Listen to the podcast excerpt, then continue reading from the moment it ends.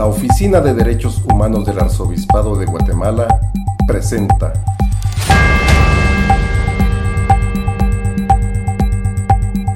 Podcast.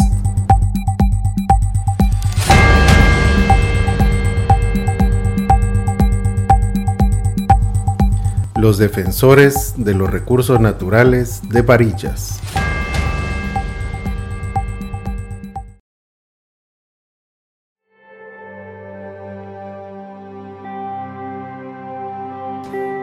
Fueron más de 15 años de lucha, de resistencia, sufrimiento, de sacrificio, pero también de esperanza, fe y solidaridad que han llevado a los pobladores de Santa Cruz Varías y sus alrededores nuevamente la paz y la tranquilidad, con recursos naturales intactos.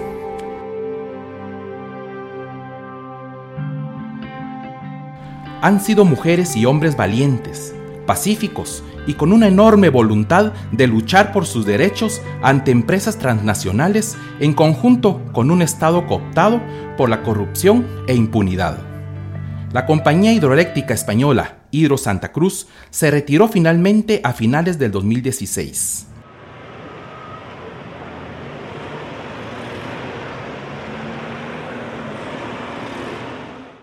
No obstante, los conflictos que llevaron mucho terror para la población aún están presentes en la mente de la gente, como en el caso de Arcadia Aurora Velázquez.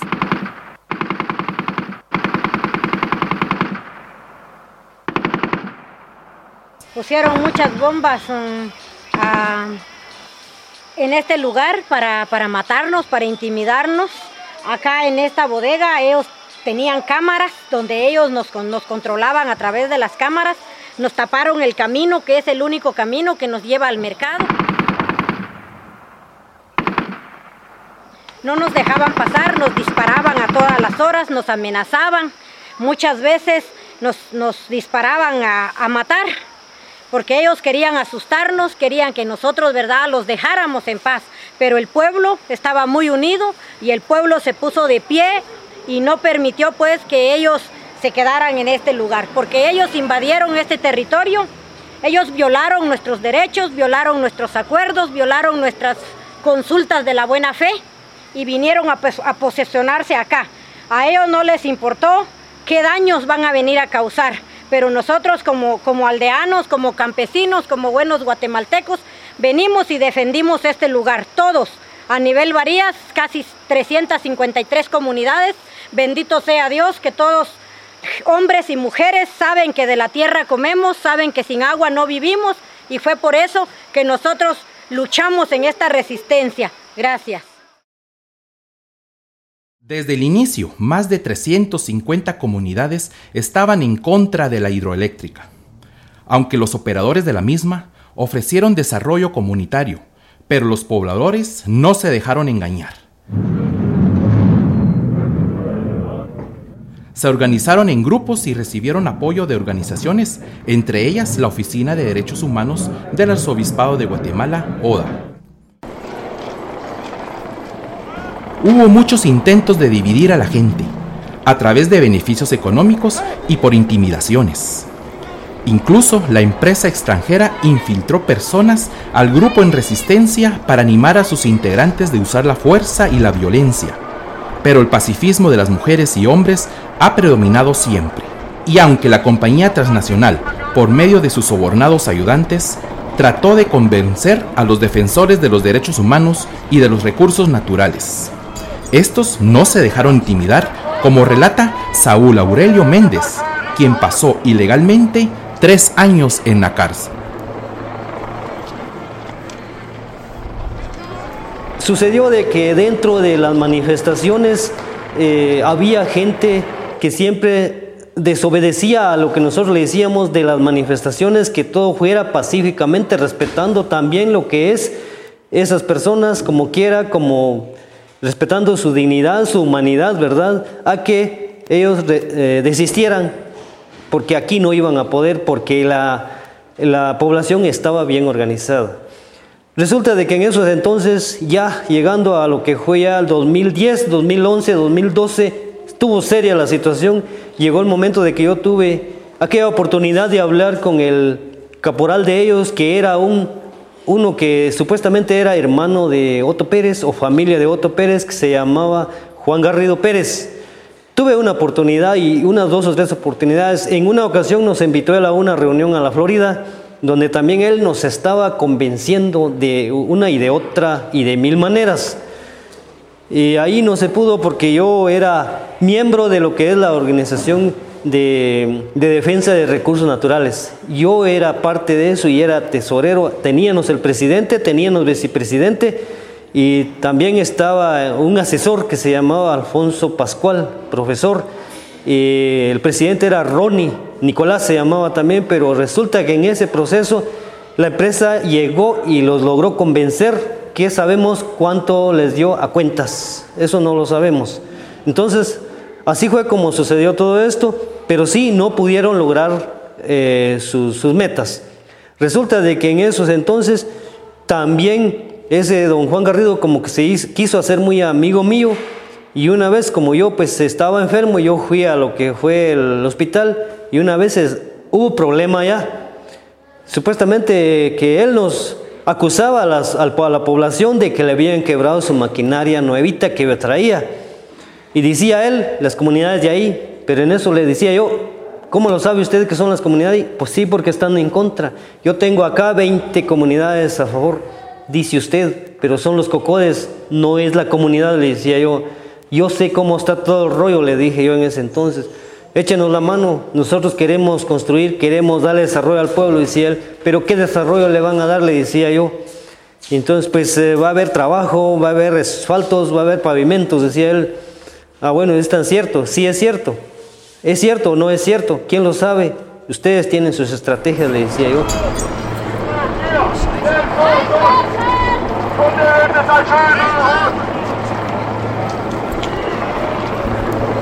Y en eso, en fin, dijo él, hoy va a haber choque. ¿Por qué? Porque las 20 comunidades que están en contra y las que están eh, a favor, son 20 que están a favor de la empresa y las que están allá en contra. Entonces hoy, hoy, va a haber ataque, dijo él.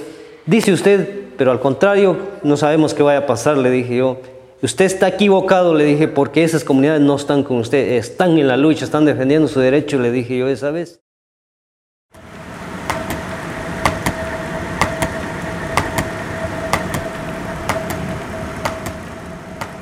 La lucha por los recursos naturales en Santa Cruz Varías comenzó con la llegada de la hidroeléctrica española en el año 2006. La mayoría de la gente no pensaba que su defensa a la naturaleza le costaría tanto sudor y lágrimas.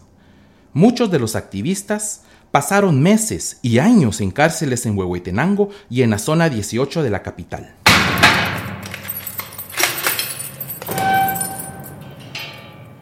Rogelio Velázquez fue uno de ellos. El 2 de mayo de 2012 cayó preso durante el estado de sitio que declaró el entonces presidente Otto Pérez Molina. Y aunque representantes legales de la compañía llegaron a la prisión para ofrecerle la libertad por una firma en favor de los negocios de la transnacional española, el ex líder del COCODE quedó firme y negó firmar el documento se recuerda muy bien, en mayo de 2012. Cayendo preso el, 2 de mayo, según ellos en el estado de sitio, pero el día de estado de sitio fue decretado hasta día 4 y fui capturado el día 2 de mayo.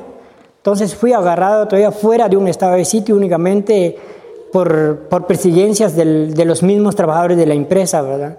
Entonces fue para mí bastante complicado un tema bastante en qué pensarlo, ¿verdad? Porque no tenía ni en pensamientos lo que me iba a pasar o lo que me perseguía, porque no tenía ningún delito, tenía 50 y tenía tengo hasta hoy día 51 años de vida, nunca haber visto un linchamiento a mi frente, haber participado en algún asesinato, únicamente fui eh, liderazgo desde, desde 14 años Comencé a trabajar con un grupo de jóvenes en la Iglesia Católica y ahí fui saliendo para arriba hasta que, hasta ahora en el 2009, que la comunidad pues me nombró como líder del comité de promejoramiento del COCODE, entonces ahí fue cuando comencé a conocer temas ya más importantes de la, de la sociedad, más que todo, ¿verdad? De, la, de que son ya las leyes, pero por no saber leer y escribir, tenía muy poco conocimiento en cuanto a leyes, ¿verdad?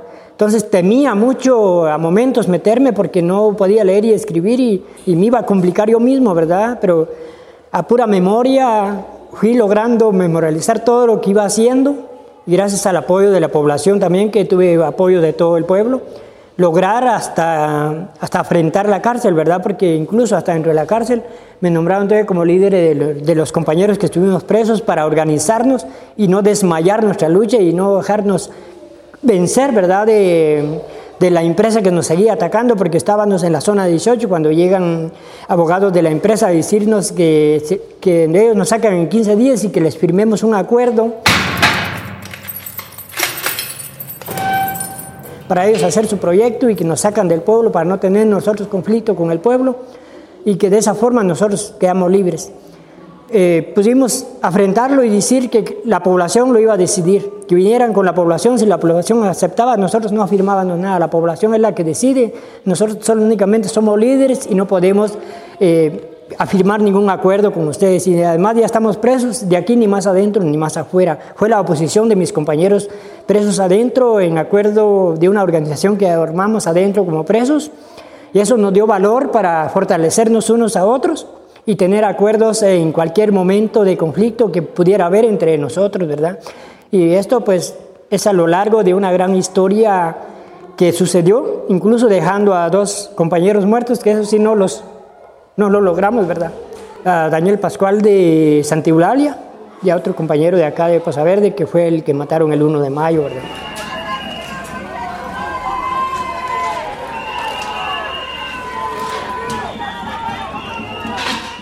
y heridos.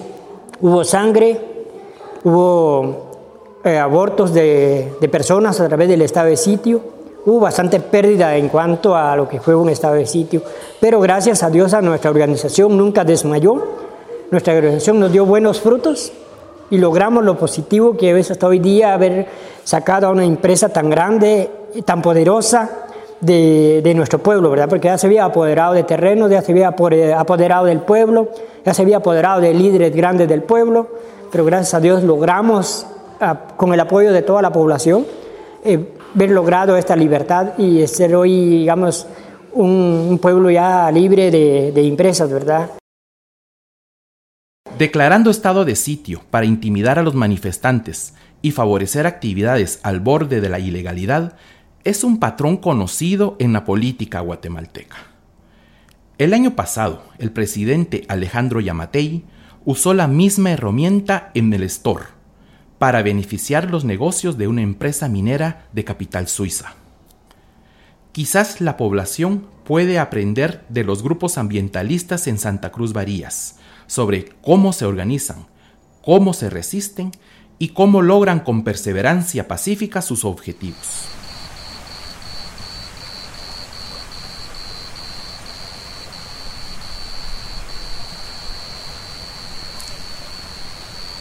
Hoy en día las comunidades lucen verdes, llenas de vegetación, con acceso al agua, la cual da vida y bienestar a la población y que no debe ser privatizada para el beneficio de algunos.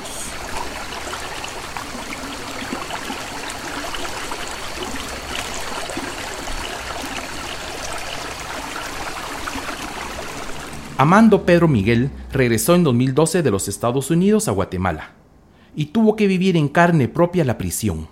¿Y qué significa estar en un estado sin derecho, donde el dinero y la influencia reina sobre las leyes? Lo más difícil para mí es ver la autoridad que se, que, que se presta a eso, que se presta en eso y como le digo pues, yo, yo vengo de los Estados Unidos, yo crecí allá ahí la ley pues se cumple cuando uno comete un error. Pero como lo más difícil que lo vi aquí es que la autoridad se presta y dice, ¿sabes qué? Es esta persona, pero en realidad no. Primero como la primera vez no sentí miedo, porque pensé que la ley se cumplía a la orden, pero no fue así.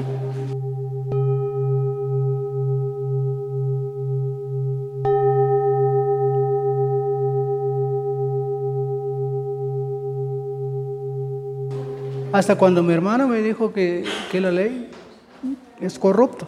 Se puede, te pueden cerrar 40 años, 50 años en la cárcel por un delito que no cometiste.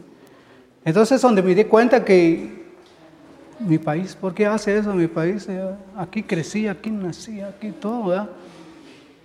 Entonces, ese es donde sentí eso. Ahí sentí eso.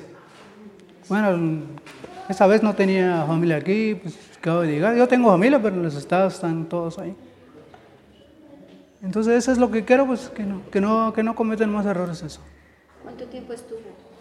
Nueve meses estuve en la cárcel en la, zona 18. Aún sin saber, para estar en ese lugar, se necesita cometer un error muy grande. Pero no cometí ni uno, estuve yo ahí. Ese es mi, gran dolor que tengo que la ley de Guatemala que yo no cometa hacer esas cosas.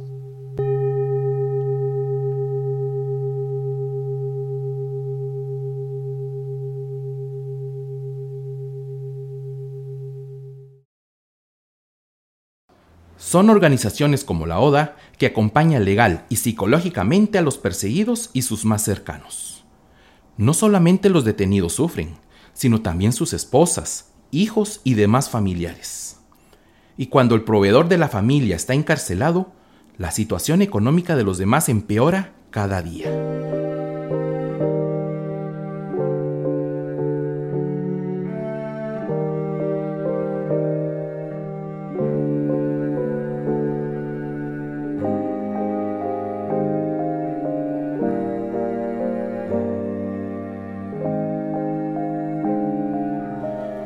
Por eso el apoyo legal en conjunto con ayuda psicológica, es fundamental.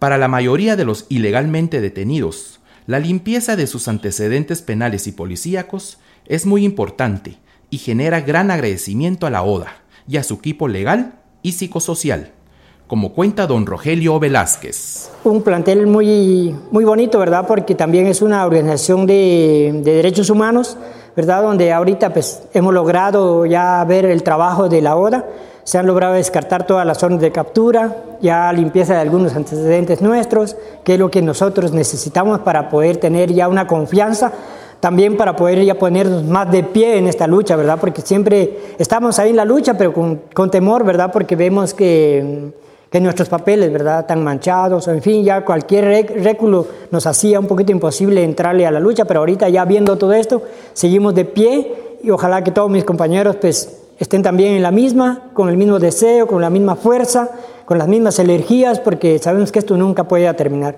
Hoy estamos en paz, mañana saber, ¿verdad? Pero estando organizados y unidos, yo sé que va a ser muy fácil de resolver cualquier obstáculo que venga hacia nuestro pueblo. En un país democrático, las protestas contra las decisiones del Estado, que influyen negativamente a la convivencia a través de la destrucción de los recursos naturales, son parte de la vida democrática. Regímenes autocráticos, como los actuales en Guatemala, persiguen a manifestantes y los criminalizan.